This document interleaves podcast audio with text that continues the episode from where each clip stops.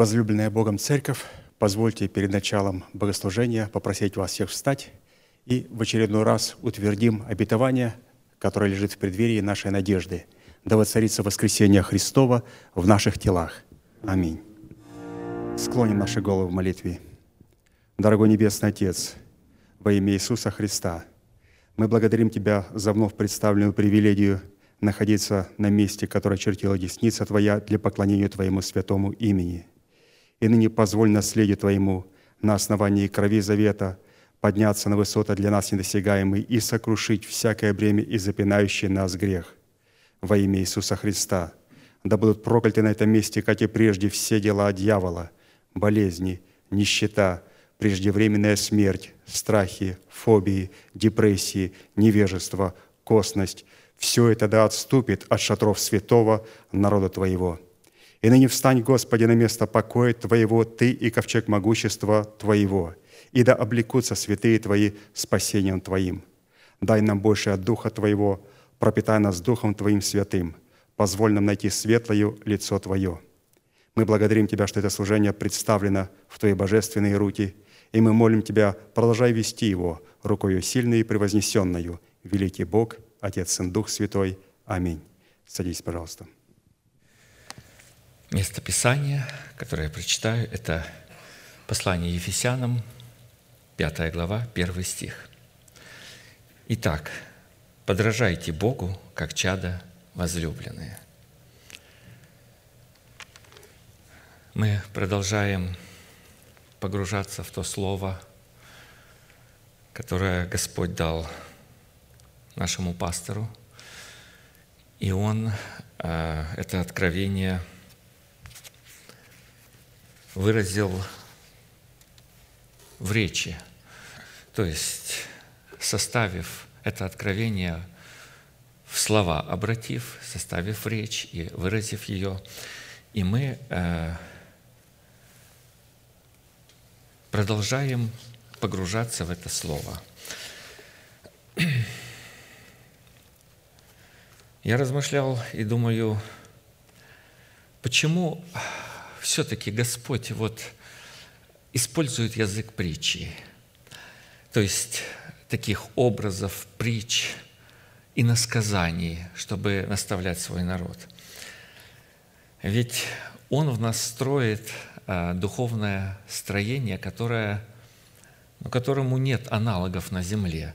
То есть Царство Мое Иисус Христос, Он устроитель Небесного Царства в нас, а мы устрояем вместе с Ним. Он как бы архитектор этого э, строения и так далее. Э, он э, главный руководящий, Бог ему доверил выстроить это строение. Архитектор, мы понимаем, Господь. Он, написано, решил сделать пир Царство Небесное подобное – что он сделает брачный пир для сына своего. Ну, и когда вот Иисус Христос учил, написано, «и поучал их много притчами». То есть это обильное слово было, притча на притче, и насказание на иносказание. Ну и мы знаем, что э, Господь хотел дать знать тайны Небесного Царства. Это определенные, вы знаете, определенные коды. Вот строители знают, что мы призваны строить исключительно по правилам.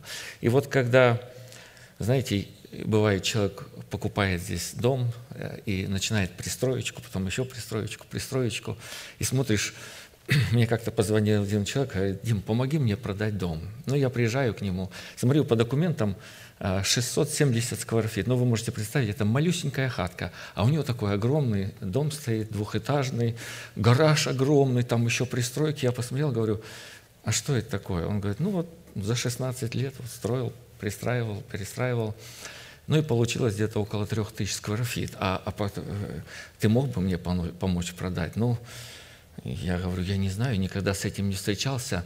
Но ты по кодам, все по кодам профессионально делали. И вы знаете, я смог продать этот дом, но это было давно, и слава богу, все было довольно. Лоер купил. А банк, когда финансировал, говорит, «А, лоер другому бы мы не дали, но он умный человек. Э, значит, раз он хочет купить этот дом, пусть покупает. Ну и профинансировали.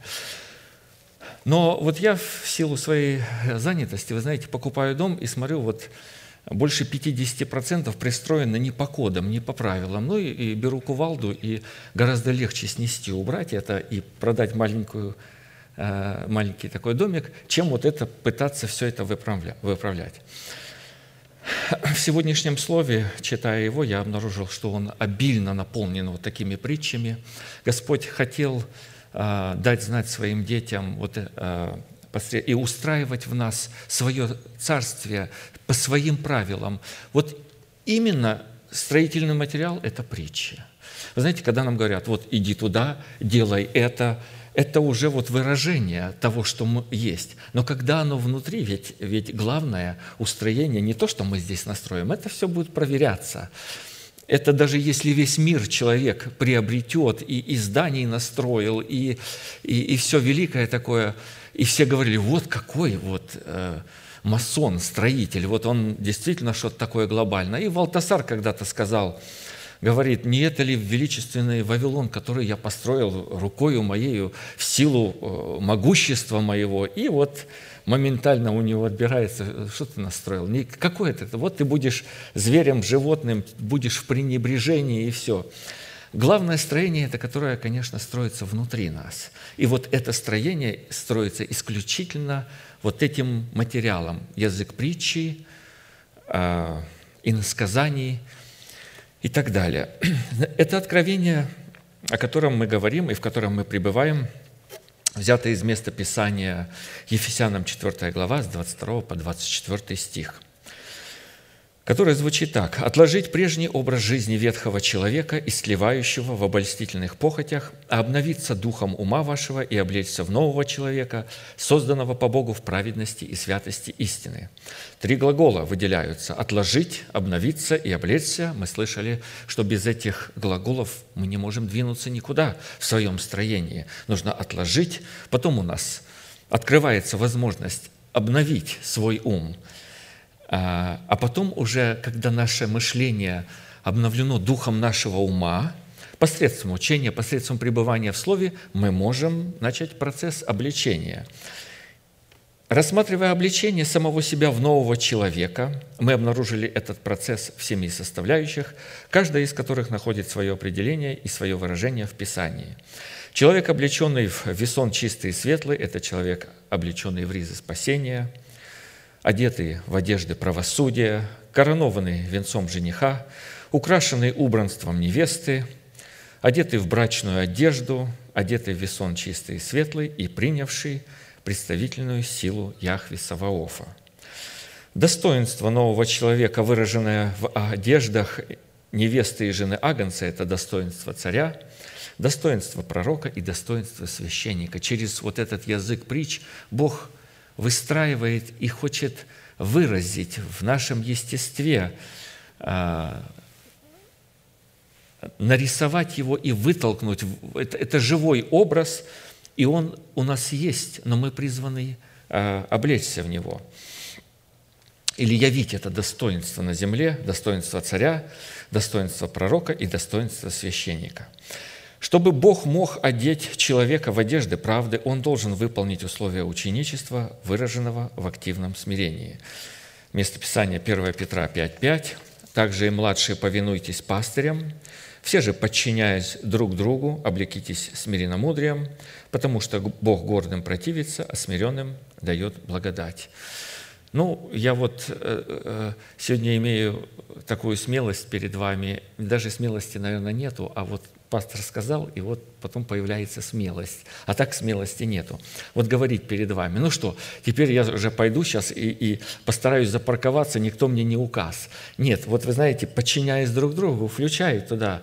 То есть есть сфера, где я должен подчиниться а, обязательно. И каждый из нас обладает этими сферами власти и сферами, где он должен подчинить себя, подчиняясь друг другу в Божьем порядке возможность познавать ум Господень, чтобы судить его намерения и таким образом облекаться в своего нового человека в предмете одежд правды, содержится в возможности и способности познавать пути Господни в кооперации Его милости с Его истиной. То есть познание Бога – это познание путей Господних. Если я не познаю пути Божии, а пути Господни – это путь. Это есть начало, и есть конец, и есть движение. Вы знаете, вавилоняне славятся своими кораблями. Они на кораблях научились двигаться по морям, и э, когда вот Вавилон э, гибнет, то эти корабельщики все, они в ужасе. Что происходит? Гибнет такое богатство, они э, не понимают, что происходит, и, и находятся в ужасе. А вот то есть они тоже научились определенные пути. А пути по морю, они снуют эти лодки, корабли большие, маленькие, что-то доносят, что-то возят. Божье богатство. Но вот есть пути Господни, они скрытые, о котором сказано, что праведники ходят по ним, а нечестивые падут на этих путях. И вот познание Бога как раз заключено в эти пути – кто познает пути Господни, тот познает Бога. Вот это кооперация между Богом и человеком на этих путях. «Милость и истина встретятся» Псалом 84 с 11 стиха. «Правда и мир облобызаются, истина возникнет из земли, и правда приникнет с небес. И Господь даст благо, то есть не своими силами человек, но по благодати Божией, и земля наша даст плод свой, правда пойдет пред ним и поставит на путь стопы свои. Именно эти два достоинства в предмете божественной милости и истины, обуславливающие пути Господни, являются фундаментальной дисциплиной и эталоном, по которому призваны протекать отношения или же сообщения избранного Богом народа с Богом и Бога с избранным Его народом. Именно на этих путях, если человек говорит, я знаю Бога, а не понимает путей Господних в предмете милости и истины, он не знает Бога, он обманывает себя, он находится в обольщении. Осия 14 глава 6 стиха. «Я буду росою для Израиля». Вот уже мы видим здесь Слово Божие, благовествуемое. И он расцветет – под влиянием, когда эта роса будет не спадать на него, он расцветет. Видите, кооперация пошла. Расцветет, как лилия, и пустит корни свои, как ливан. Расширятся ветви его, и будет красота его, как маслины, и благоухание от него, как от ливана. Возвратятся сидевшие под тенью его, будут изобиловать хлебом, и расцветут, как виноградная лоза, славны будут, как вино ливанское. Кто мудр, чтобы разуметь это, кто разумен, чтобы познать это, ибо правы пути Господни, и праведники ходят по ним, а беззаконные падут на них, на этих путях. Из имеющейся констатации следует, что пути Господни, явленные в кооперации Его милости и истины, это пути правосудия, пути правды, на которых Бог совершает свои суды и являет свое возмездие – Строгость к отпадшим, а благость к, э, тем, которые не отпадают. Написано, кто э, думает, что он стоит, берегись, чтобы не упасть или чтобы не отпасть. В силу чего праведники наделяются правом и полномочием ходить по этим путям, чтобы вершить правосудие Господне, в то время как беззаконные падают на этих путях, так как притыкаются на дисциплине проклятия и благословения, которые обуславливают правосудие Господне на путях Его милости и истины. Как написано, «Сорок лет я был раздражаем родом сим, и сказал это народ, заблуждающийся сердцем, они не познали путей моих, и потому я поклялся во гневе моем, что они не войдут в покой мой».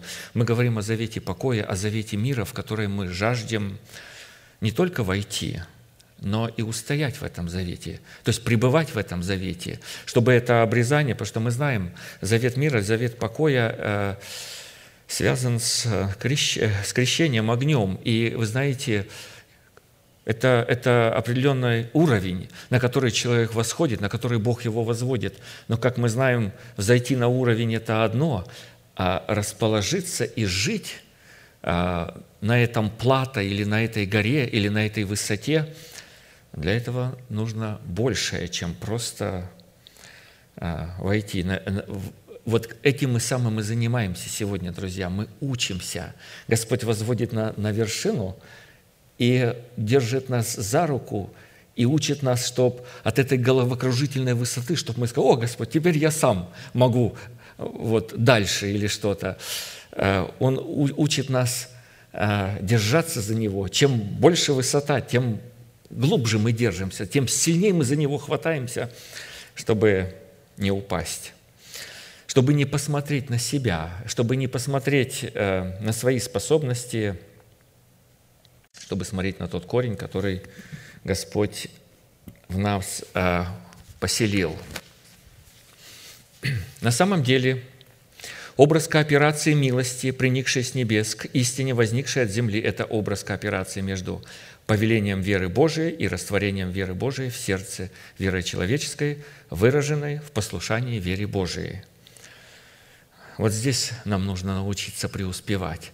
Знаете, э, кто имеет такую веру, что и горы может переставлять, а вот в атмосфере братолюбия любви не имеет, он не знает, как себя вести. Вы знаете, такие вот люди, которые там сновидцы всякие, иногда они вот в таком близком общении с людьми вдруг открываются с, с очень некрасивой стороны, потому что они не знают, что такое Божья любовь, Агапи, как жить в атмосфере братолюбия и как кооперировать, то есть э, как находиться в послушании вере Божией. Облекаясь в образ нового человека, в образе одежды правды, мы на самом деле посредством исповедания веры нашего сердца облекаемся в праведность веры нашего сердца. Это определенный плод внутри. Определяя, чем для нас являются пути Господни, обусловленные кооперацией Его милости с Его истиной, мы, согласно книге Иова 29.9, увидели семь составляющих. Это первое – возможности, дающие Богу право охранять нас. Второе – возможность ходить при свете Его среди тьмы – Третье – право на возможность иметь общение со Вседержителем. Четвертое – благословение в детях, несущих вокруг нас круговую оборону. Пятое – хождение по путям, обливающимся молоком. Шестое – право на доступ к скале, источающей для нас ручьи Елея. И седьмое – право на власть над своим народом в образе своего призвания. Вот то, что мы слышали э, в служении в пятницу. Знаете, я вот уже вот я делюсь с вами внутренним таким, но имею потребность делиться об этом. Знаете, вот я слыша вот эту соработу а, нашего креста с крестом Христовым, вот пастор же по временам возвращается к этому слову. И, знаете, я вот каждый раз, у меня в голове вот было, подожди, а вот это как, а вот это как? Я все пытался все расставить, вот э, как же сработает этот крест крестов, и я вот чувствую, у меня какие-то установки мешают. И вы знаете, я вот как-то не так давно, не знаю, вот несколько месяцев назад, может, даже за время вот этого изоляции, я вдруг в сердце своем положил, вот я вижу, что у меня там пробел какой-то. Вот что-то я не могу до конца понять. И я для себя поставил, э, вы знаете, а, такое вот внутреннее, ну, как вот та женщина, у которой кровотечение было, я вот тихонечко подойду, и я э, притронусь, только вот коснусь одежды, и вот когда она коснулась, и вы знаете, я вот положил в своем сердце, вот я еще раз я услышу, я уже не буду пересеивать своим умом, а я постараюсь схватить это слово и просто выучить его наизусть. И вот вы знаете, э, когда я услышал, пастор говорит, но я опять повторю, и вот 12 э, принципов вот работы нашего креста с крестом Христовым, вот думаю, это мой момент, это для меня. Вот я не знаю, как кто из вас отреагировал, но думаю, Господь услышал мою потребность, мою э, жажду, э, вот, и э, я понял, что это вот там призвание, вот это богатство, которое я призван выполнить, и мне не нужно его вы знаете, пересеивать своим умом. Мне нужно принять, просто убрать свой ум, принять как готовую истину и вы, заучить ее наизусть. Я постараюсь это сделать, ну и советую и вам. Я думаю, что это будет великое благословение. Вот эти 12 пунктов нужно заучить просто. Возможно, многие из вас уже заучили это наизусть, но вот это мое свидетельство – право на власть, вот седьмой этот пункт, над своим народом в образе своего призвания. То есть мы призваны своим народом повелевать. Иногда мы думаем, почему я пытаюсь повелевать своему народу, а он не хочет слушаться. Я ему говорю, делай это, а он немощь какая-то, ленится, что-то силы не хватает, что-то какой-то страх, неуверенность, какая-то неспособность где-то. Ага, вот там, значит, корень спрятан. Вот там нужно, нужно вы знаете, ага, соработу моего креста с э, э, крестом Христовым освоить, выучить. И вы знаете, там прописаны роли. Вот что хорошо, что там есть роль Бога и есть роль человека. А, а, шаг делает Бог, шаг делает человек. Картина очень ясна, не нужно залазить не нужно перебивать, не нужно ничего другое призвание выполнять. И главное, конечно, смертельно опасно выполнять то, что Бог, роль Бога, не пытаться взять на себя. Я уже, вы знаете, вот даже приняв это слово, я уже внутри ощущаю какой-то запах приятный, а, э, там стоит благословение, потому что я же в сердце уже решил, я уже принял, и я решил, я выучу наизусть, там сокрыто какое благословение, оно было удерживаемо для меня, но сейчас оно начнется для меня раскрывать, и я уже радуюсь. Я стану более сильным, я обрету власть над своим народом. Вы знаете, когда-то вот этот воин, помните, он а, Христу говорит, Говорит, тебе не нужно ходить. Вот у меня есть народ в подчинении, воины. И я ему говорю, допустим, воину, иди, и он идет. Тому говорю, приди, и приходит. Иисус Христос, когда посмотрел на него, говорит, я такой веры в Израиле не нашел. Насколько человек смог, язычник, казалось бы, далекий от Бога, смог увидеть тайну Небесного Царства, что-то, то, что заходит, находится за завесой, которой 99,9 людей на земле не видели и не видят никогда, а он увидел эту тайну. И он говорит, иди, и как ты веровал, вот как ты все это увидел, эту картину, как ты ее принял, так и будет. И он приходит домой, и, и говорит, в каком час, э, часу-то стало легче? Вот когда он сказал это слово, он послал, вы знаете, вот власть над нашим народом – это слова. Это, ну, ну, когда мы не имеем власти над нашим призванием, мы не имеем власти над нашим народом, э, понятно, что мы не сработаем своим, мы что-то не освоили, где-то что-то а, не срабатывает. То есть слово человека, который выполняет э, свое призвание, оно становится очень сильным в сферах его призвания. При этом мы отметили, вот здесь раскрывается эта истина глубже, что присутствие милости Божией над нашим шатром – это образ нашего правильного отношения к делегированной власти Бога, которая является свидетельством того, что в нашей жизни и над нашей жизнью присутствует покрывало милости Божией – при условии, конечно, что мы принимаем эту власть и оказываем ей послушание в границах Писания. Сыны послушания вере Божией – это сосуды милосердия, которым принадлежит и на которых почивает милость Господня, а посему значение, содержащееся в слове «милость», определяется Писанием как отношение Бога к сосудам милосердия.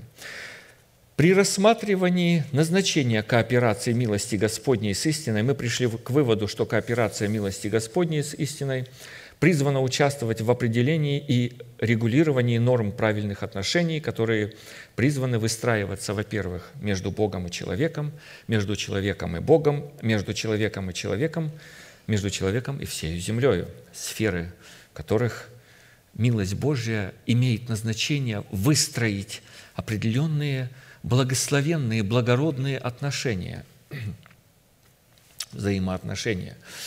Говоря о цене или условиях, которые необходимо выполнить, чтобы милость Божия могла обитать над нашим шатром, мы назвали семь составляющих. Первое. Чтобы милость Божия обитала над нашим шатром, человек должен свою часть выполнить. Бог выполняет свою. А, он на своей территории. Он выполняет то, что он пообещал, то, чем он связал, как он связал себя своим словом. И поручил, как бы человека взял в соучастники своей славы. Мы читаем соучастники в славе, которая должна раскрыться. Иногда мы думаем, что вот я ничего не буду делать, я буду сидеть, э, ну, соработать не буду, а потом слава как откроется, и мы явимся с Ним во славе. Нет, мы, не, мы явимся с Ним в бесславии, если мы не соработали. Мы это призваны свою часть тоже выполнить. Бог так захотел, Бог так определил. Поэтому наша часть, вот Пастор привел семь составляющих, и мы их перечислим. Чтобы милость Божия обитала над нашим шатром, необходимо не создавать для себя кумиров и никакого изображения, и не служить им. Второе. Чтобы милость Божия обитала над нашим шатром, необходимо не касаться того, что заклято Богом. Третье. Чтобы милость Божия обитала над нашим шатром, необходимо сделать решение и поставить для себя цель при любых обстоятельствах обращаться к Господу, а не к силе своего интеллекта. Это как бы сложно и в то же время не сложно, когда мы точно понимаем свою часть. Поэтому мы ученики, мы учим. Я вот иногда думаю, Господи, а может, ты из-за меня задерживаешься? Вот уже как бы признаки, вот уже на лицо, уже вот, ну, вот, вот новые тела вот уже как бы вот, ну, рядышком, вот, где-то они недалеко. А, а вот задержка какая-то. Думаю, возможно, из-за меня. Вот я сидел и слушал, думаю, сейчас я еще пойму эту истину, я подтянусь, и тогда Господь начнет э, определенные свои благословения изливать э, в теле Христовом. То есть э, мы призваны при любых обстоятельствах не обращаться поставить цель, то есть это нужно же сделать решение, нужно же поставить цель определенную, как бы вооружиться этой мыслью, быть на страже, что бы ни случилось, обратиться к Господу, а не к силе своего интеллекта. При любых обстоятельствах. Разные могут быть обстоятельства. Четвертая наша часть, наша цена. Чтобы милость Божия обитала, обитала, жила, наполняла нас, пребывала над нашим шатром. Помните, мы говорили, что наш шатер – это в первую очередь мы сами. Мы являемся шатром пред Богом, скиния. Шалаши. Вы знаете, вот этот а, праздник Кущи, э, они жили в шалашах каждый год, некоторое время жили в шалашах израильтяне. И эти шалаши указывали вот на наш шатер, на мы с вами.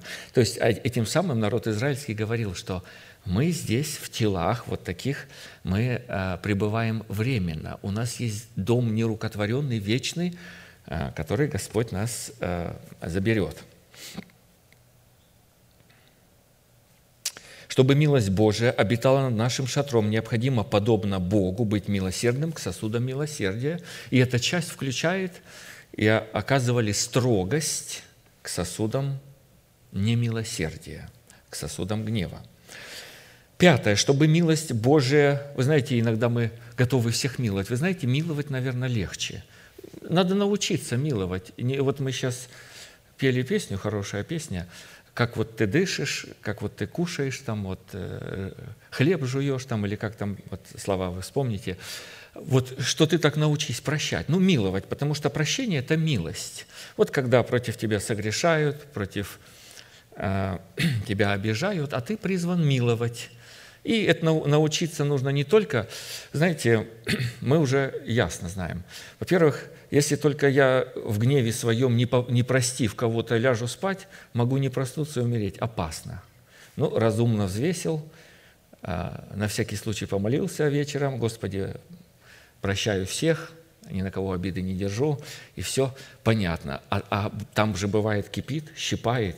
Ну, я-то прощаю, но он-то как, как он так вот сделал некрасиво. Вот и не знаю как. Помните, я делился, один брат у нас так. Но его говорят, он не брат. Я вот сейчас понимаю, я тогда не понимал, а сейчас понимаю, что он не был братом. Но он был очень такой маститый и э, языкатый человек, и, и Писание знал умом своим неплохо.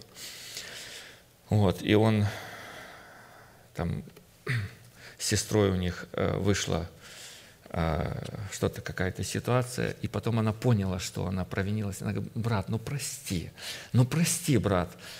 И он все не прощал, несколько месяцев не прощал. Ну как ты могла, сестра Феня, как ты могла так поступить?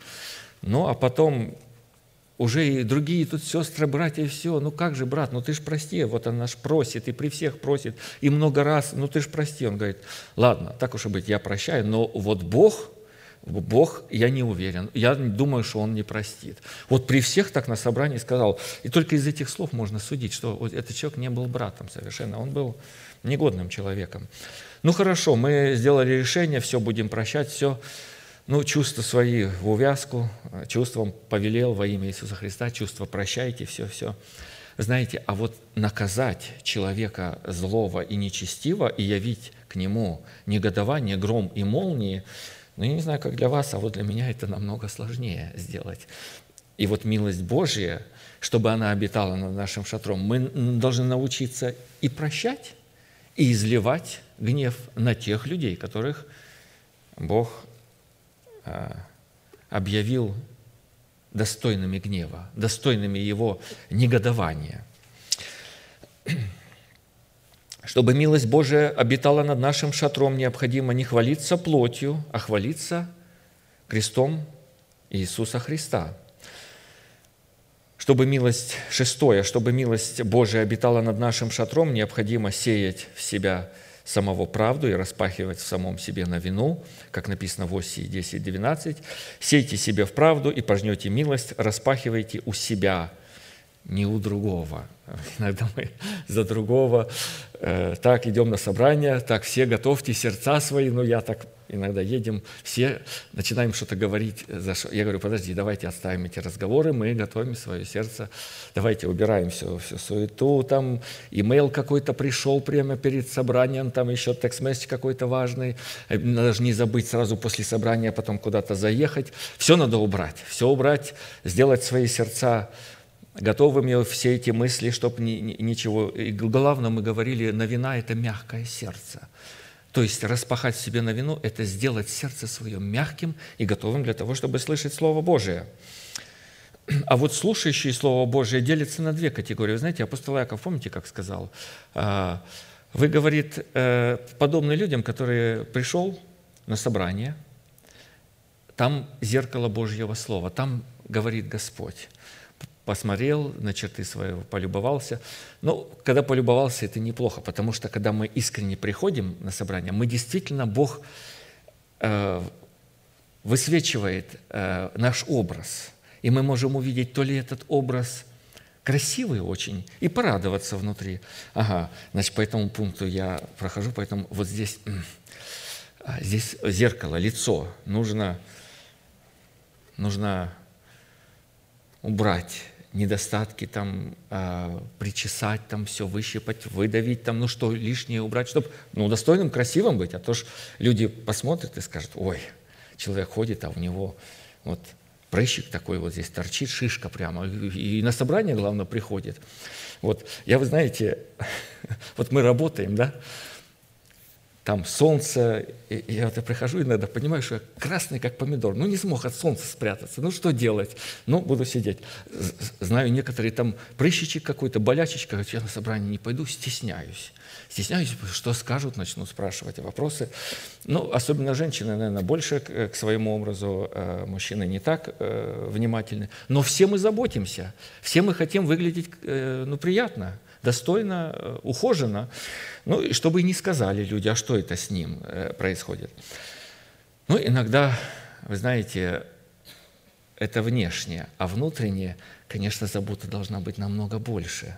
А, а как я выгляжу? И вот я прихожу, и говорит, посмотрел, там надо подтянуть, там подтянуть, а потом отошел и забыл – как бы оно становится неважным. Вот здесь оно проявляется. А, когда я, а знаете почему, когда я ухожу? Потому что я там не слушаю, на ячейку не хожу, не перекапываю. А, потому что если я, это слово у меня будет перед глазами в машине, как написано, идя э, дорогу, ложась, вставая, вечерком появилось время, раз, сразу можно телефон там включить или компьютер или что-то, послушать это слово. Если оно будет постоянно, то я буду постоянно ухоженный такой.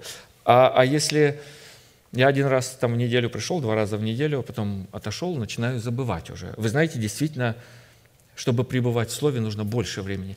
И надо говорить, ой, куда мир зашел? Телефоны, тут все, такая техника и все. Вы знаете, это же проведение Божье.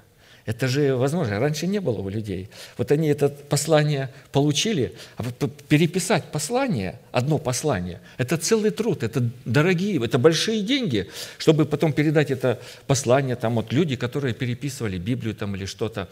Сейчас у нас мы встречаемся и говорим, ты какую Библию слушаешь? Я такой, а я такой, а я с музыкой. Э, Все же это же сделано а, для какой цели? Чтобы мы пребывали в Божьем Слове. Ну и чтобы милость Божия обитала над нашим шатром, необходимо служить своим имением и восполнять жажду тех людей, которых Бог поставил пасти свою церковь. А какая жажда у тех людей, которых Бог поставил пасти церковь? Друзья, как вы думаете? Я вот думал, самая большая жажда – увидеть э, совершенство. То есть Бог же для этого их поставил что люди ходят, не лежат, не мучаются, ходят в вере, ходят в истине. Апостол Иоанн, помните, как написал? «Для меня нет большей радости, как видеть и слышать, что дети мои ходят в истине». Вот мы являемся детьми э, э, человека, который представляет отцовство Бога. И для него нет большей радости, согласно Писанию, как видеть, чтобы мы ходили в этой истине. Э, и, естественно, ходя в истине и пребывая в истине, мы таким образом можем восполнить эту определенную жажду этих людей. Поэтому, знаете, э, это большая жажда, это огромная жажда человека Божьего, чтобы видеть это. Ну, а мы должны восполнить, чтобы милость Божия обитала над нашим шатром. Ну и результаты. По каким результатам следует судить, что мы действительно сработаем с милостью Бога, а не с подделкой обольстителя. Есть подделка. Знаете, Господь много в Писании э, дал таких вот законов. Вот, допустим, Он сказал, сделай э, елей для святилища, выбитый елей, чистый. Там нужно было э, там, елей для помазания, четыре компонента туда. И, и вот кто сделает такой елей наподобие, он никогда не может сделать точно такой елей. Бог об этом сказал. Он не может составить, но он может наподобие, очень близко. Вы знаете, мы призваны не делать вид, что мы взрослеем духовно, а открыто, как дети, действительно взрослеть. А взросление в чем проявляется? В неукоснительном послушании Слову, благовествуемому, которому мы слушаем. То есть, вот здесь я слушаюсь, а там, когда я уехал в другой штат, можно расслабиться. На викейшине, можно не слушаться. Но вы знаете, это я пытаюсь начинать делать вот этот елей подобный, которому Бог сказал, не, вообще не делай этого. Ты должен точно пребывать в словах истины и э, делать это, как я тебя научу. То есть мы призваны учиться ходить пред Богом и э, не стараться сделать что-то подобное или наподобие или похожее очень, а последовать точным словам научения. Я это говорю в первую очередь для самого себя. Ну, и, конечно же, результаты. По результатам легче проверить. Э, результат, когда мы слышим, то есть это, это милость Божия. Потому что, вы знаете, результат или сейчас будет, это когда Господь говорит, а ну-ка возьми храм поклоняющихся и измерь, вот тебе трость, она, э, там жезл есть. Поэтому, когда э, мы слышим слово, оно иногда слово такое властное. Это указывает, что это трость, подобная жезлу. Там жезл уст Божьих, которых пасет. И это хорошо. И очень хорошо то, что имеем возможность проверить наше духовное строение сейчас, а не попозже – Потому что сейчас у нас есть возможность поправиться, друзья. А те, кто вот не, не прикладываются или э, к себе вот этот отвергают жезл уст, или не хотят слышать, или говорят, я понимаю, что я не совсем, но там как-то Господь, вот Он милостив, вот когда я приду в последний день, Он как-то, ну, Он знает же меня, Он знает мое сердце, и Он скажет, заходи вот э, в небесное царство. Мы знаем, что Апостолы так не написали, не так будет. А будет точная проверка, будет огонь пожирающий. И все те слабые места, они рассыпятся, и все посыпется от этого огня. Так вот, вы знаете, результат, по которому мы проверяем, это Божий огонь, которым вот сейчас мы на себя направляем и говорим, Господи, мы хотим этого огня. Дай мы пройдем в Твоем огне. И тогда, когда явится вечный огонь Божий, он уже здесь, мы его испытали. Наше строение стоит.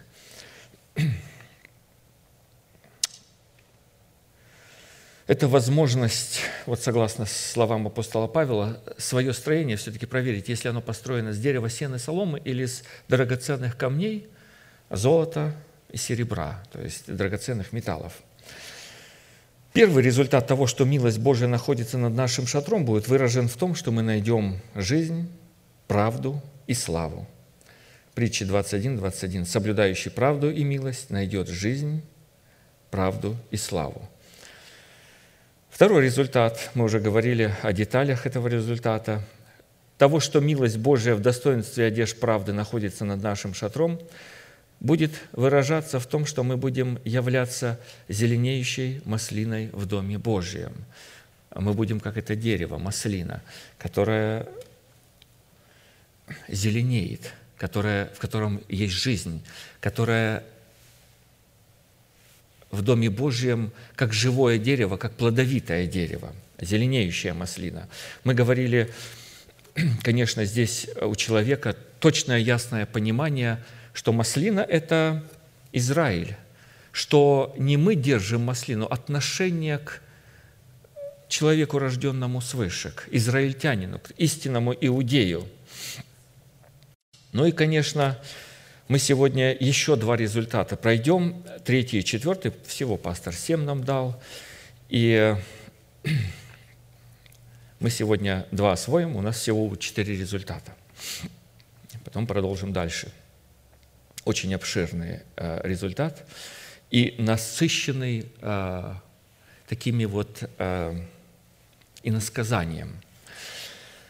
«Да придет ко мне милосердие Твое, и я буду жить, ибо закон Твой – утешение мое». Псалом 118, 7, 7. То есть третий результат того, что милость Божия в достоинстве одежд правды находится над нашим шатром – это способность жить жизнью Бога и утешаться законом Божиим. Практически в этом месте Писания представлены два уровня милосердия Божия, необходимые для совершения нашего спасения в Боге. Люди иногда становятся на первый уровень и говорят, мне этого достаточно. Ну, как вы слышали, мне бы хотя бы у порога. Нет, не, нельзя. Мы призваны прогрессировать, мы призваны обрести два уровня благоволения Бога. Первый уровень милости Божией нам дается в семени спасения, который мы получаем для получения оправдания в Боге, в то время как второй уровень милости Божией дается нам в плодах взращенного нами семени Царства Небесного, чтобы мы могли творить правду Божию в Его совершенном правосудии и являть Его святость в процессе своего освящения. Апостол Павел написал по этому поводу так, он говорит, «Я сохранил течение совершил, веру сохранил, и все это он перечисляет, он говорит, как получивший милость быть ему верным. То есть все, что он совершил, это не то, что ну, такой он талантливый человек, а потому что он обрел милость. То есть мы призваны пребывать в милости Божией, обрести и первый уровень милости Божией, и второй уровень, то есть взрастить плод, совершить свое э, спасение, э, прийти в состояние, когда верою мы будем иметь обличение в э, наше новое тело, обличение в жизнь Бога, в воскресение Христова. Каким бы успешным ни был человек, он никогда не будет иметь утешения в своем возрожденном сердце, и в нем всегда будет существовать определенная пустота и одна невосполненная потребность – это жить и утешаться законом Божьим. А посему – если при всех потерях и неудачах мы говорим о результат милости Божией, свидетельство, что милость Божия пребывает над моим шатром, это никогда у меня все хорошо. Когда дети мои не болеют там, когда у меня работа не тяжелая, легкая, знаете, Господь э, очень добр ко мне. Я такие деньги зарабатываю. И так много не работаю, легко. Я слышал одного такого очень богатого человека, он говорит, Творец очень благоволит ко мне. А я смотрю, думаю, он такой греховный образ жизни ведет. Ну как, какое благоволение? Он православный, но прискорбно. Вот здесь проверяется, действительно ли милость Божья пребывает над нашим шатром – если при всех потерях и неудачах, вот здесь-то вот проверяется, а есть ли милость Божия? Когда все хорошо, вы знаете, ну так, э, э, спор у Бога с сатаной, э, разговор такой, не спор, а разговор. По поводу Иова. Конечно, у него все хорошо, у него все благополучно. А вот ты коснись вот этого, вот этого. А благословит ли он тебя? А будет ли в таком же расположении духа к тебе, жаждать тебя, любить и искать и благословлять имя твое?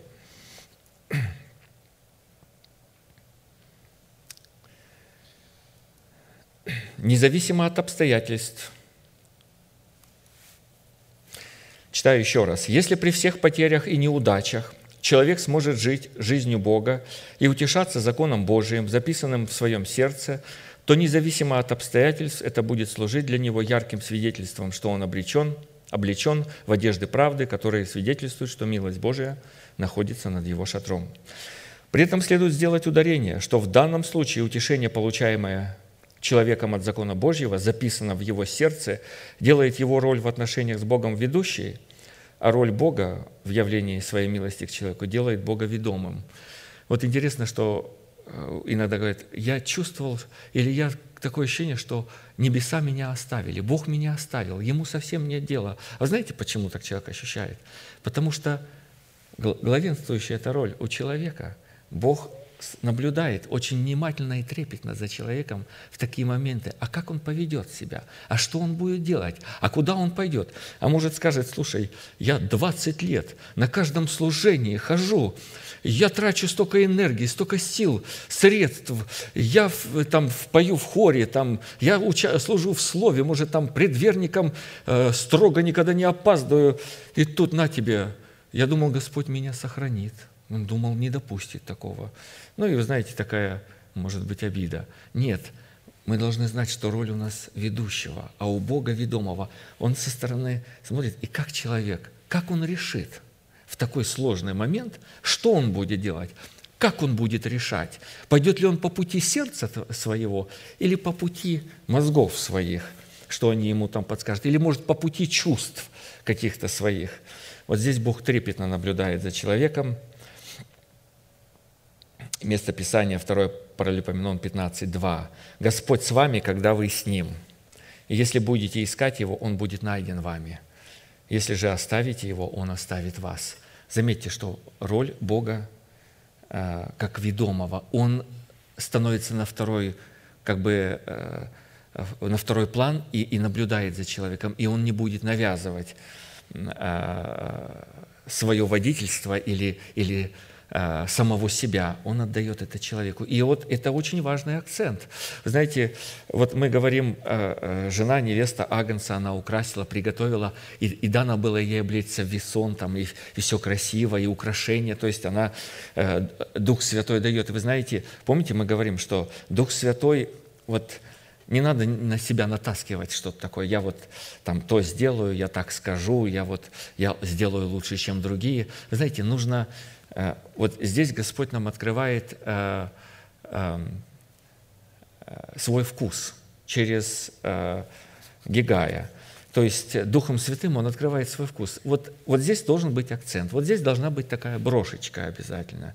Вот в такие сложные обстоятельства ты не должен смущаться в обстоятельствах жизни, а ты должен знать, что Бог становится в позицию ведомого, и это очень важно. А ты должен сделать шаг, ты должен сделать решение. Как ты пойдешь? Что ты будешь говорить? А, какой будет результат твоего хождения в Боге? И, конечно же, это проверяется при потерях и неудачах. Дело в том, что на иврите смысловое значение «искать» фразы «искать Бога» с одной стороны содержит в себе значение «жить Богом» и «утешаться Богом», а с другой стороны указывает на правовые и законные отношения человека с Богом и Бога с человеком – есть часть Бога и есть часть человека. Благословен Господь, который дает нам и раскрывает, что должны делать мы, а что должен делать Он. Мы учимся, мы ученики. То есть блажен читающий и слушающий. Вот пастор наш, Бог поставил его в положение читающего. Мы слушающие. Мы сейчас, я как бы читаю то, что э, пастор написал, но и то, что произнес. Но на самом деле я слушающий или, или может быть, поливающий, но никак не читающий. Читающий человек – это который, которому Бог дал право составлять, а, то есть толковать Слово Божие, его, озвучивать Его откровение, толкуя Слово Божие.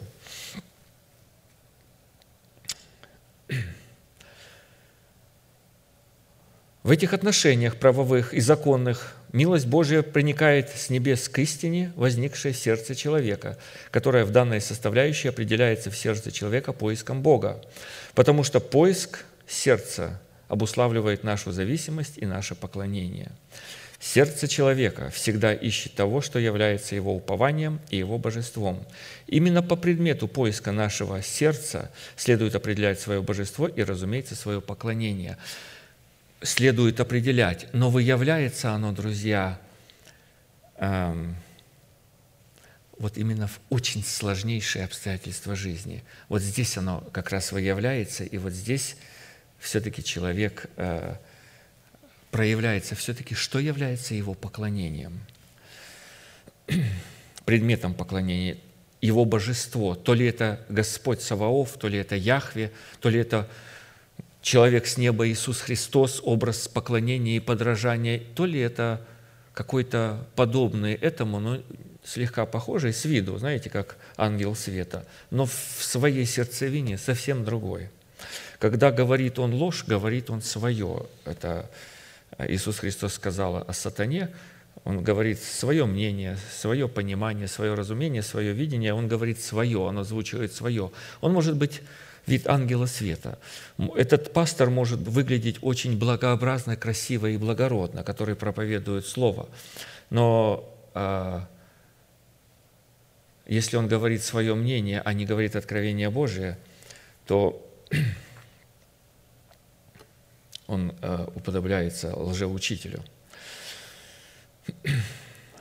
Кстати, мы, если обратим наше внимание на того, на то, кого призывает Бог и на каких условиях Он призывает, то мы увидим, что Он призывает ту категорию людей, которая может успокаиваться Богом и в Боге.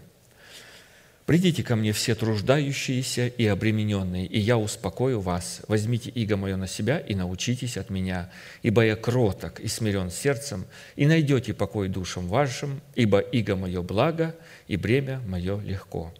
Матфея 11, 28. Фраза «придите ко мне» в устах Бога по отношению к человеку обретает формат военной лексики и звучит как повеление и как приказ, в силу чего фраза «придите ко мне», адресованная Богом человеку, имеет тот же смысл, что и фраза «призовите меня». Помните, он говорит «я звал, а они не послушались, они обратились спиной, Бог говорит, и зато и залью на них гнев мой». Поэтому, когда Господь зовет человека, а, даже если он в форме зовет, я прошу тебя, приди ко мне, послушай слов моих. За этим стоит приказ Бога. То есть этим Бог сообщает, если ты этого, ты волен отказаться, ты волен не пойти, а, но потом будет определенный результат для тебя. И я не хочу, чтобы это было, поэтому я и зову тебя. Ну а мы, когда Господь зовет нас – мы призваны слышать это как Его приказ.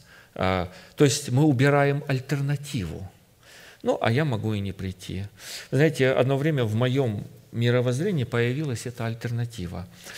Вот как пастор потом разрушил это. Я не знаю, как, откуда она взялась, но она пришла, что есть спасение, есть Царство Небесное. В спасение я попал, все спокойненько, сели. Но Царство Небесное, там же цена такая высокая. Ну, я все так прикидывал, думаю, если кто захочет башню строить, надо сесть, вычислить, подумать. Я все думал, размышлял. Думаю, а, а в общем-то и, и спасение, оно само по себе-то неплохое, оно хорошее. Ну, вот. ну зачем Царство, Царство Небесное? Это вот для пророков, для особых посвященных там и все. А я в спасении. А потом слышу, что а, а нету такого состояния. Для меня его нету. Я немножко уперся, думаю, шея твердая, знаете, природная. Думаю, все-таки, может, пастор что-то путает. Вот. А, а все-таки я, я вот спасение, я уже получил, у меня внутри покой, а зачем царство? Потом раз за разом, раз за разом опять слышу. Потом я понял, что нет, значит, будем платить полную цену, а другого, значит, нету.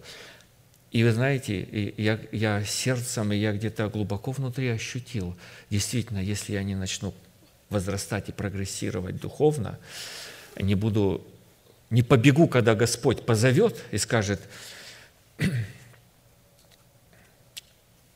Ну, кого мне послать? Мне нужно кричать, Господи, вот я, пошли меня. Ну, зачем он спрашивает? Вот зачем он мы сидим вдвоем, он Господь и я, и, и, или Он явился во славе, а я здесь стою, и Он говорит, а кого мне послать? Вы знаете, иногда вот мы на ячейке, а у кого следующее служение, собрание? И знаете, молчание, как, люди не отвечают. Нужно сразу же руку, только появилась возможность к нам, к нам готовиться.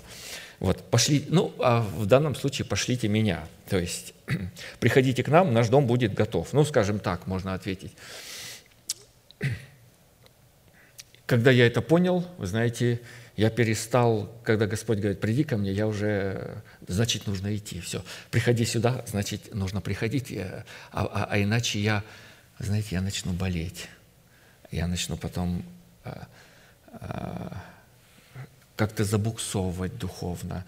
Потом вот у меня появится, мы сейчас придем сюда, Второе. В данном повелении фраза «все труждающиеся и обремененные» адресована не вообще всем людям, а только тем, кого Бог называет своими.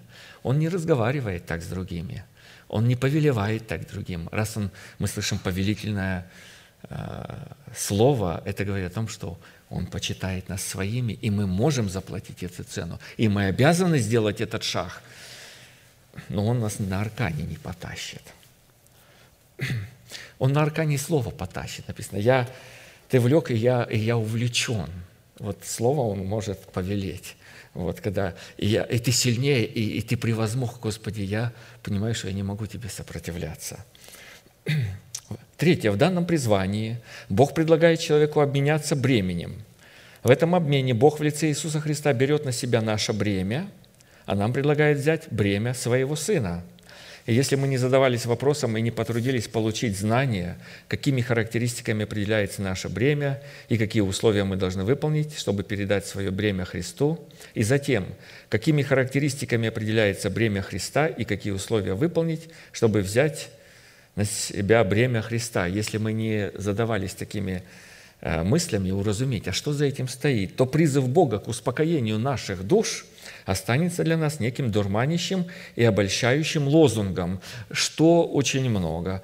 Вот, то, вот э, я вот, э, знаете, вот этот лозунг, я уже успокоился, в спасение вошел. И знаете, и это, эта мысль преобладает. Вот я же слышу, иногда с людьми говорю, я точно знаю, что спасен. Я понимаю, вот люди говорят, что там высоты какие-то, ну, да, ну, я точно знаю, что я спасен. Вот. Но, но это же лозунг. Это если я не заплачу цену, если я не выполню условия Бога, мое спасение, которое дано мне в виде залога, оно растворится. И потом, когда будет проверка моего строения, а оно вдруг, оказывается, оно на песке построено. Потому что всякий человек, который слушает Слово Мое, но не выполняет, а говорит, а я уже в спасении, а это вот для пастора, ну и для особо посвященных, скажем.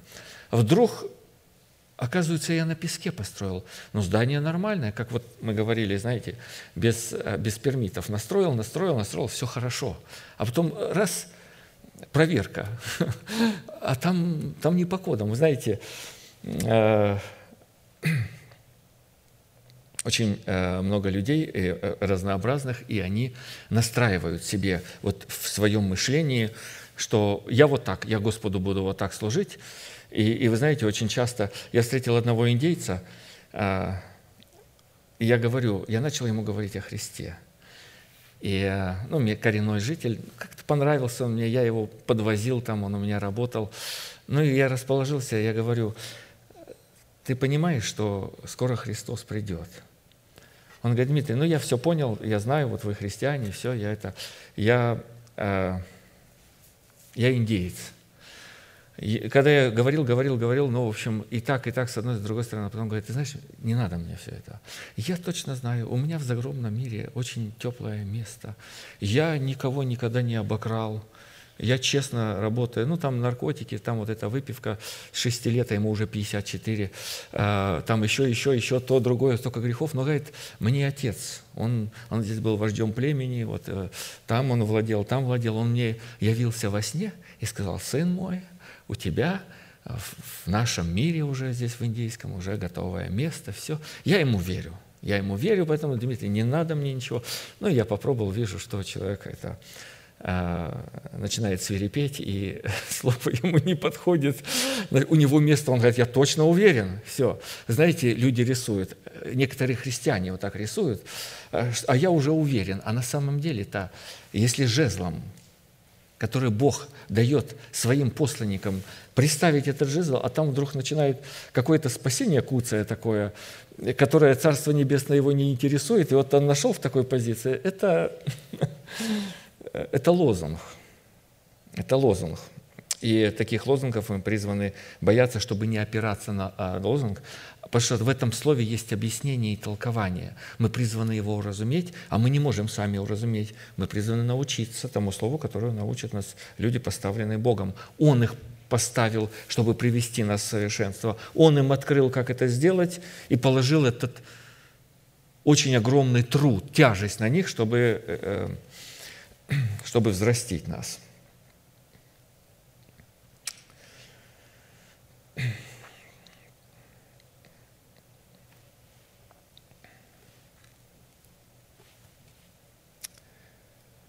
Тогда на самом деле мы остались со своей прежней ношей – если это останется для нас в виде лозунга, и со своим прежним бременем, которое мы переименовали в бремя Христа.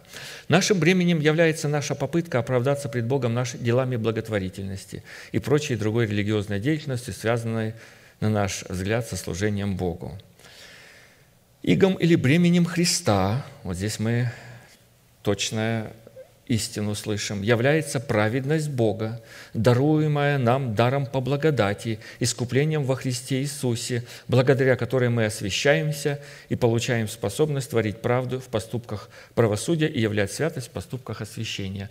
Вот здесь у нас, вы знаете, все опору из-под ног Бог и выбивается. То, что я трудился, то, что я старался, то, что я таким родился. Мне один человек постоянно уверяет, вот я даже видел, как я родился – и, и говорит, и, и как бы я вижу, он почитает себя пророком. И сколько я не говорю, я говорю, не пророк ты.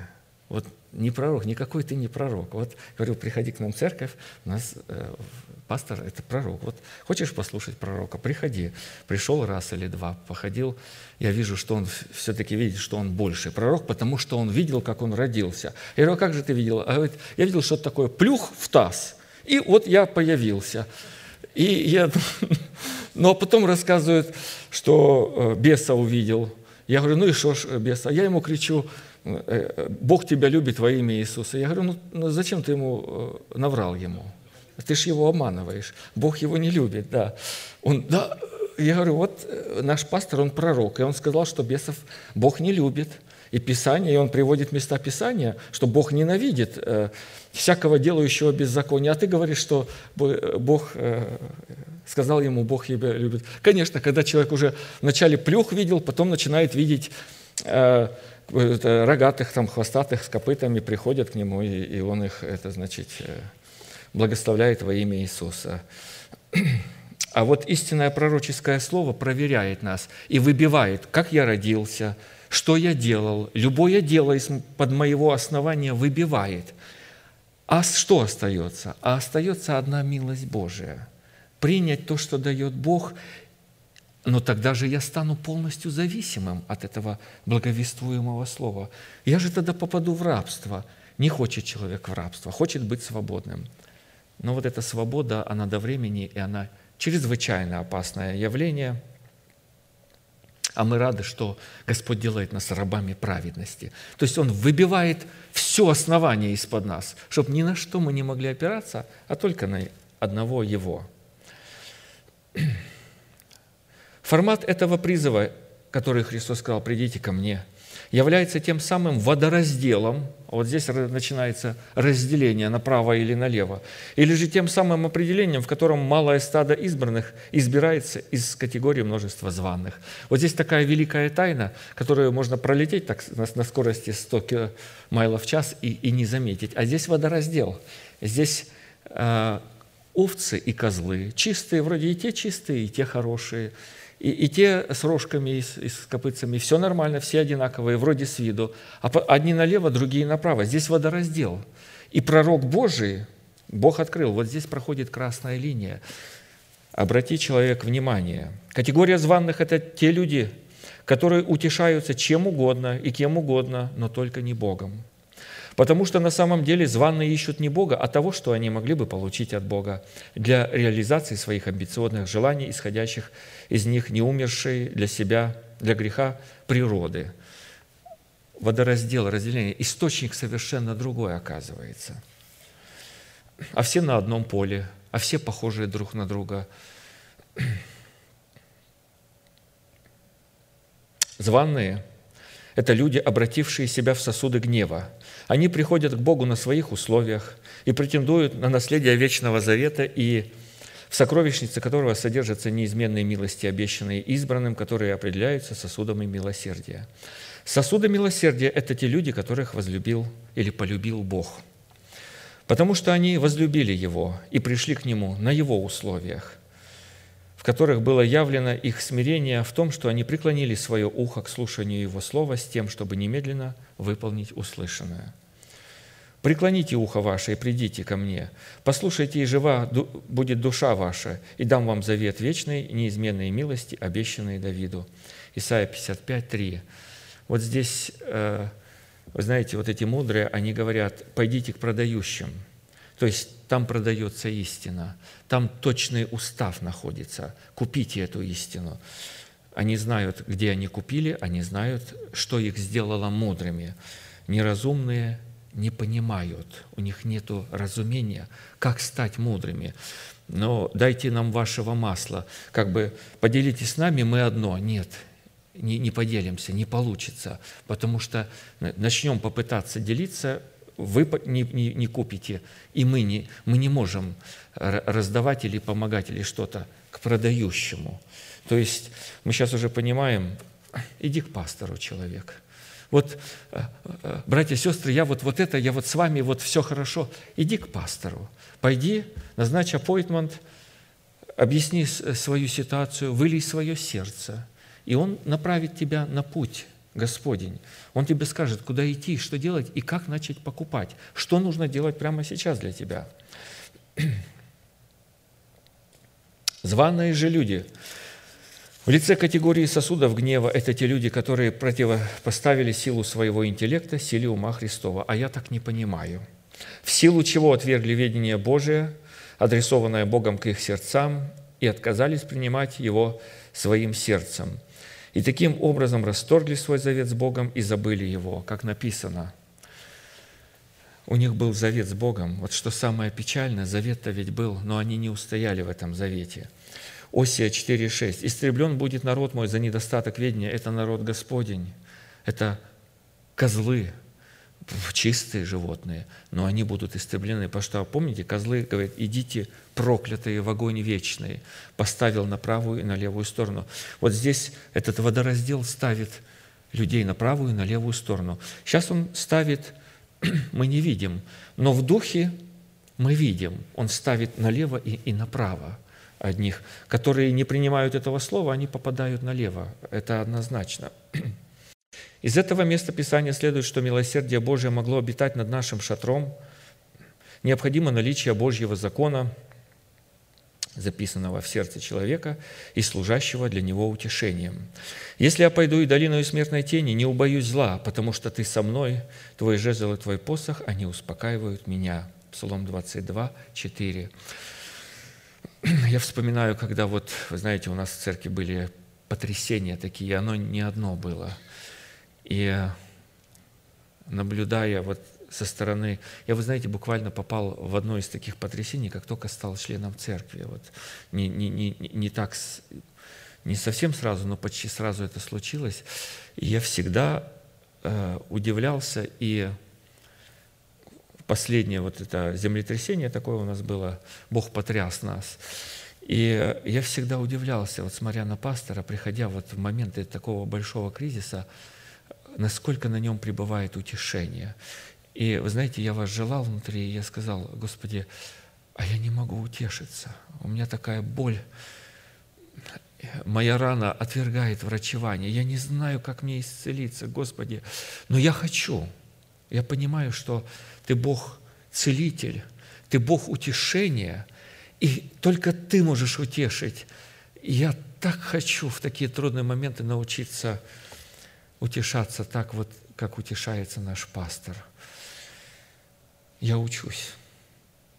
Я понимаю, что это пророк, и у него есть от Бога великая награда. Но я хочу этой награды пророка, иметь утешение в любых потрясениях, утешать, утешаться законом Божьим. Из данного места Писания следует, что закон Божий служит утешением в нашем сердце тогда, когда он воспринимается нами как жезл Божий и как его посох, которым он пасет нас на своих пажитях. И далее, чтобы закон Божий мог пребывать в сердце человека, необходимо, чтобы этот закон не только был известен человеку, но чтобы он являлся ежедневной пищей и ежедневным питьем человека. Мы должны знать, что по своей природе закон Божий свят. Святость закона Божьего состоит в том, что он имеет две стороны. Первая сторона – святой закон Божий благ, то есть он благой или добрый. Вторая сторона закона Божьего – он строг, то есть нелицеприятен, правдив. Мы работаем на доме, и я хозяйке говорю, вы знаете, вот вы идете к доктору, и иногда говорит неприятные вещи. Я говорю, я вот как доктор с, э, вами. говорю, у вас там подгнило, там это, если вы не сделаете, там загниет. Я вижу, ей не нравится. Я говорю, надо бы сделать, э, э, но это растраты, это деньги. А, как тебе мой дом? Знает, что я риэлтор. А, я говорю, хороший очень дом, а потом там, там, там, там, там подгнивший. Вот э, закон Божий благословляет нас, Он дает нам благо, Он радует нас. Там есть жертва, там есть прощение, там есть покрытие, там есть благословение, там есть великие благословения Божии. Есть другая сторона. Он как доктор э, правдив, нелицеприятен, смотрит и говорит, Таким образом, вот люди, которые несли на себе вот эти две стороны, их определяли, что это истинные Божьи посланники. Приходили ко Христу, говорим, знаем, что ты Божий посланник, э, закону Божию учишь нелицеприятно, не смотришь ни на какое лицо. Вот человек, представляющий э, закон Божий, он не будет смотреть на лицо, он будет смотреть, э, представлять истину Божию. А истина Божья у нее есть две стороны. Есть благость, доброта, есть строгость, нелицеприятие и правдивость, точность. А посему, чтобы святой закон Божий мог служить нашим утешением, и чтобы таким образом мы могли обращать на себя второй уровень милосердия Бога, представленный в одеждах правды, необходимо отвечать требованиям как Его благости, так и Его строгости. Римлянам 11:20. «Они отломились неверием, а ты держишься верою. Не гордись, но бойся. Ибо если Бог не пощадил природных ветвей, то смотри, пощадит ли тебя. То есть у тебя большая ответственность, ты дикая маслина, ты привился, природные ветви не были, Бог не пощадил. А как? Как же пощадить тебя? Итак, видишь благость и строгость Божию, строгость к отпадшим, а благость к тебе. Если прибудешь в благости Божией, иначе и ты будешь отсечен. А что нужно, Господи, чтобы пребывать в Твоей благости? Нужно послушание – Простое послушание. Я иногда смотрю, ну, человеку нужно так кулаком в лоб дать. Ну, я бы так, может быть, сделал бы. А смотрю, пастор не дает кулаком в лоб. Думаю, почему же он не дает? Знаете, время не пришло. Но строгость, пока благость нужна. Вот. Пока нежно, аккуратно, пусть человек растет. Вот мы находимся в таком состоянии, Бог к нам так и относится – в соответствии с нашим возрастом. Но потом приходит время взрослеть, а мы вдруг не хотим. Ну тогда уже будет щелчок построже. Уже Бог будет строже с нами разговаривать. А пока мы искренне находимся в послушании на определенном уровне, вот ту заповедь, которую мне дают, я ее выполняю. Слава Богу. Значит, я нахожусь в благости Божией. Мне нужно продолжать пребывать, не стараться там в своих мыслях зайти на какие-то высоты э, недосягаемые, Бог возведет нас на высоты для нас недосягаемые. Надо, надо Ему отдать эту роль, понимать, что Он возводит нас на высоты для нас недосягаемые, а нам надо держаться за Его руку и являть послушание. Знаете, человек хочет, хочет, аж голова кружится, взойти на те высоты. Он слышит эти обетования Божии. Это же потрясающая красота. Вожделенные дары неба – это же благословение, вечные благословения. Дам тебе вечные милости, обещанные Давиду и так далее, и так далее. Голова кружится. А потом Господь говорит, ну, чтобы ты вошел в наследие этих милостей, давай вот сюда, выше, выше, выше, а там опасность, а там ответственность. Ой, Господи, ты сам иди туда, а я вот здесь. Человек начинает это вдруг, вот все равно послушание. Вот как мы были послушны, только обратились к Богу, а, вы знаете, такое настроение, вот что мне скажут, все выполню. Все, что повелят, все, все, все, и, и, это готов. Человек. А потом проходит время, а он говорит, а это, я же понимаю, что за этим стоит, это же дискомфорт. А, сил, энергии затрачиваешь много, а славы и пользы так, как бы никакой, ну, временно. Человек не понимает, что -то Бог хочет, чтобы он награду не только здесь получил, чтобы там его похвалили, там, а, выделили как-то, сказали «хорошо, брат», там, или что. А если что-то в вечность надо перенести, чтобы это было дело тайно, знаете, чтобы никто не видел.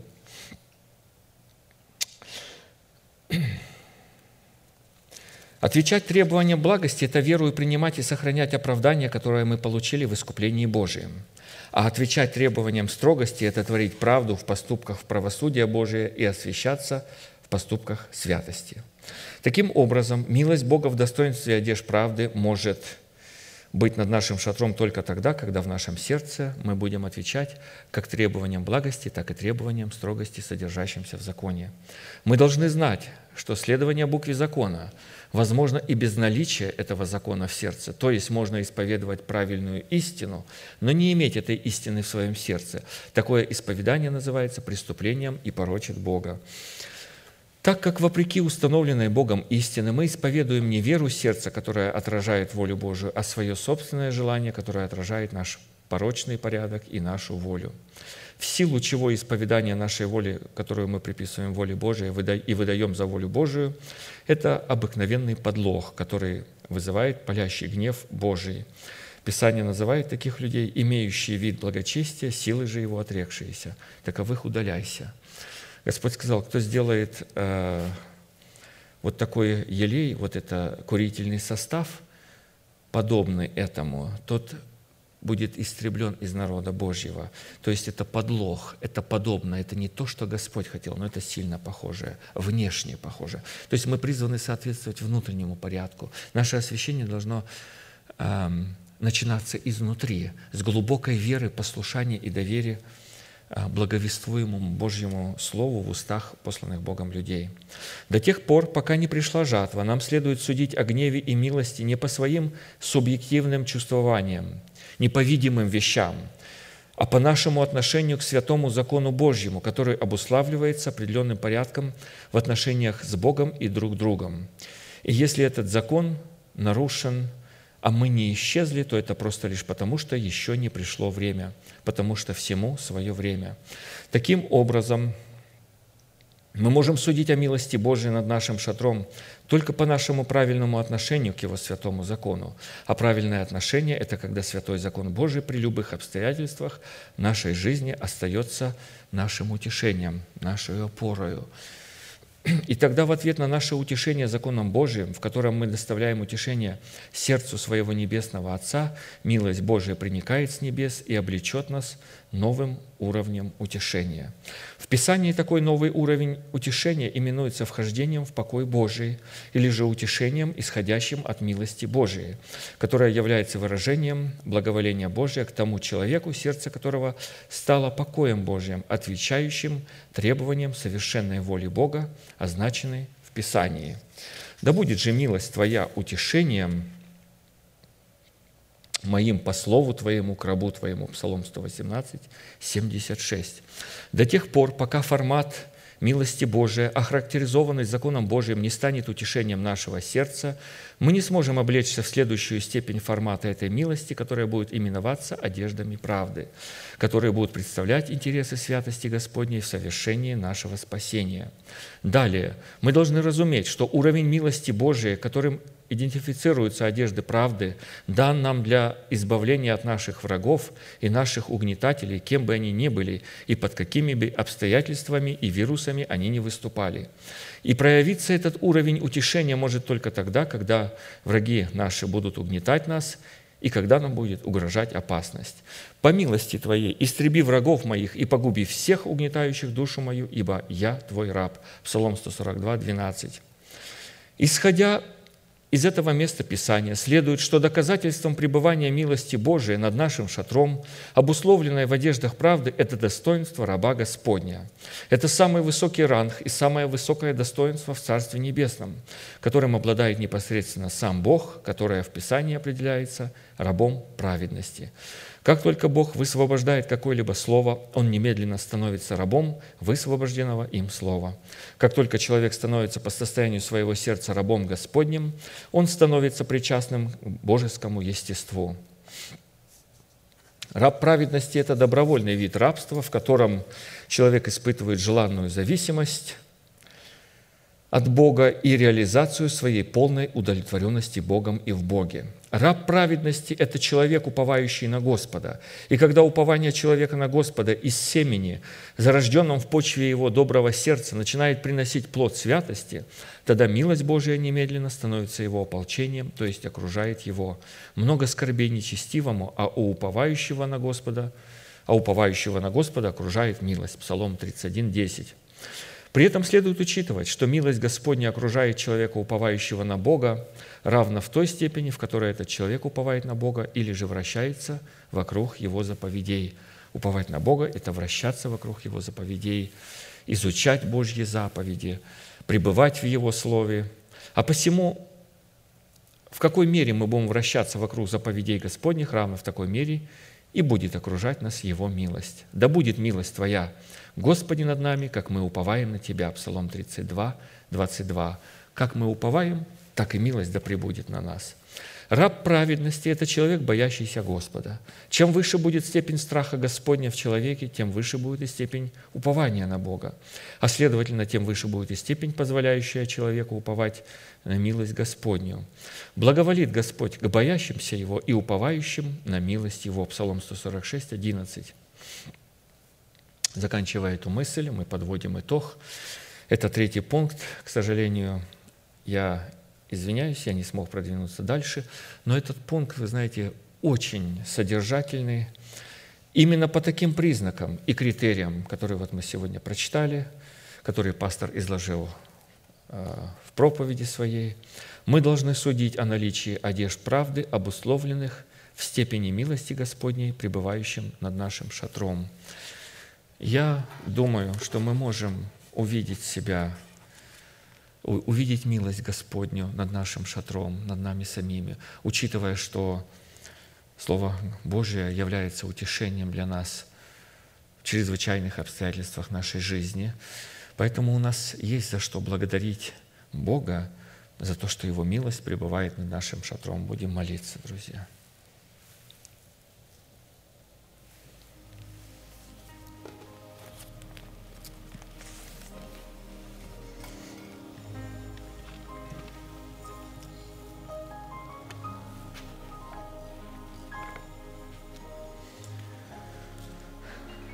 Благодарим Тебя, Небесный Отец,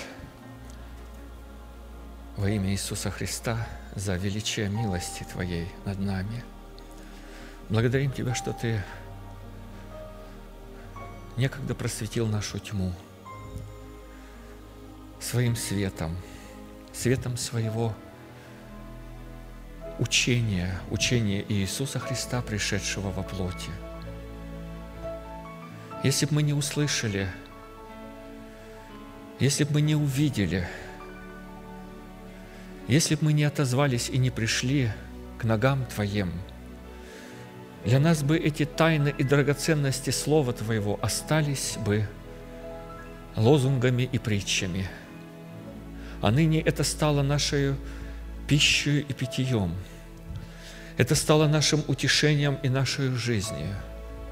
Это стало нашим естеством, так как мы приняли – и позволили Тебе записать слова благовестия Твоего в сердцах наших.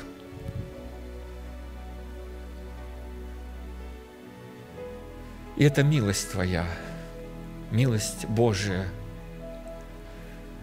Мы будем петь и воспевать Тебя за эту милость. Мы будем благодарить и наслаждаться Твоим покоем, Твоим миром и Твоею благостью – исходящее от Твоего закона. Благодарим Тебя, что мы обнаружили себя в послушании, послушными Тебе. Некогда ученики спросили Тебя, что нам делать, чтобы творить дела Божии, и Ты сказал, доверяйте тому, кого Бог послал, веруйте в того, кого Бог послал. Ты учишь нас доверять только Тебе, не полагаться на силу своего интеллекта. И мы благодарим Тебя за эти слова научения.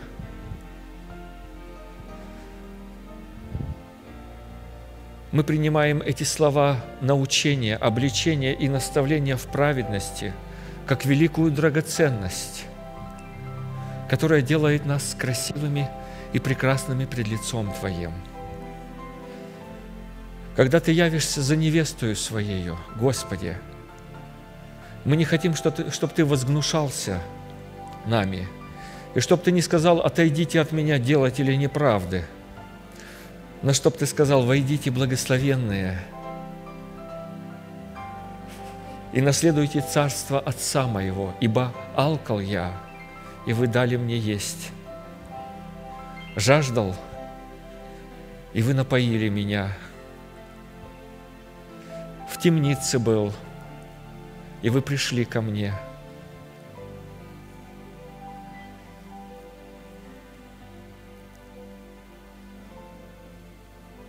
Благодарим Тебя, Господь,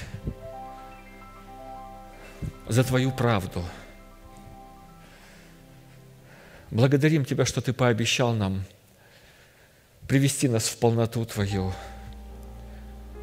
явить совершенство – научить нас быть совершенными, как совершен Отец наш Небесный. Мы приняли эту заповедь сердцем своим и доверились Тебе, чтобы идти за Тобою, чтобы Ты нас держал за руку, как Отец Сына Своего, и указывал нам путь, по которому идти, чтобы не упасть, не сорваться со скалы – не упасть в яму, в которую слепые вожди бросили, попали сами в эту яму и завели многих.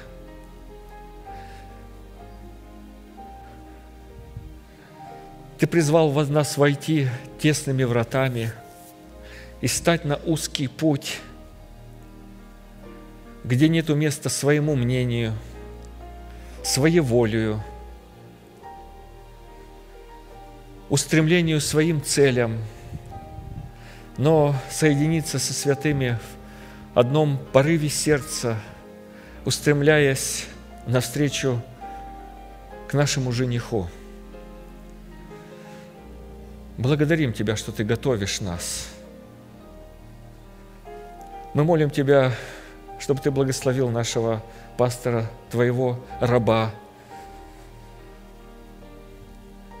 обилием Слова Твоего, обилием силы Твоей.